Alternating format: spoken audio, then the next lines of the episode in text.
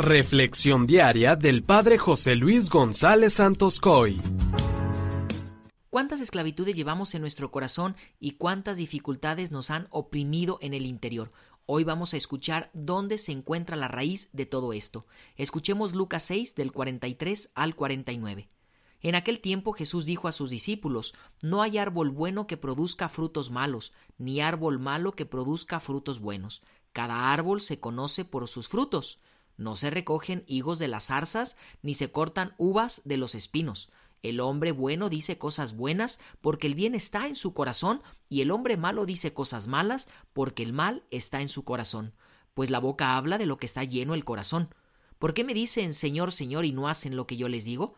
Les voy a decir a quién se parece el que viene a mí y escucha mis palabras y las pone en práctica. Se parece a un hombre que al construir su casa hizo una excavación profunda para echar los cimientos sobre la roca. Vino la creciente y chocó el río contra aquella casa, pero no la pudo derribar porque estaba sólidamente construida. Pero el que no pone en práctica lo que escucha se parece a un hombre que construyó su casa a flor de tierra, sin cimientos. Chocó el río contra ella e inmediatamente la derribó y quedó completamente destruida. Palabra del Señor. Amigos, hoy el Señor nos pone en alerta sobre dos cuestiones muy claras, las cuales yo creo que iluminan muy bien nuestra realidad.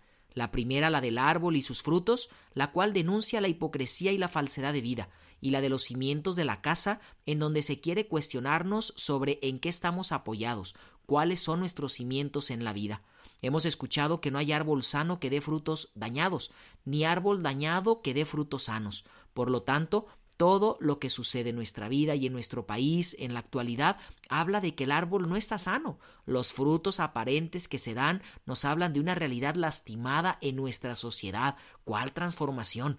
Hermanos, la calidad del fruto depende de la calidad del árbol. Debemos mirar a un verdadero cambio y una conversión sincera que transforme de verdad el corazón del hombre, porque transformando el corazón puede transformarse la sociedad.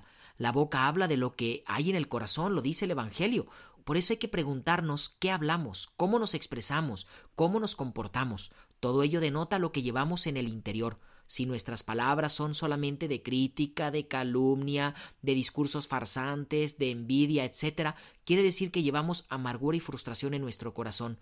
Debemos aprender a tener buenos cimientos en la vida. Cuando nuestra vida y nuestro corazón no están cimentados en Dios, en su amor, en su gracia o en su palabra, no podremos dar frutos buenos, ya que los frutos que se den serán únicamente producto del egoísmo del hombre y seguiremos esclavizados. Nuestra verdadera libertad la encontraremos en la gracia de Cristo. Por eso, acerquémonos a ella para poder experimentar esa paz en el corazón, ya que el fruto del edificio depende en gran parte de dónde se hayan puestos sus cimientos.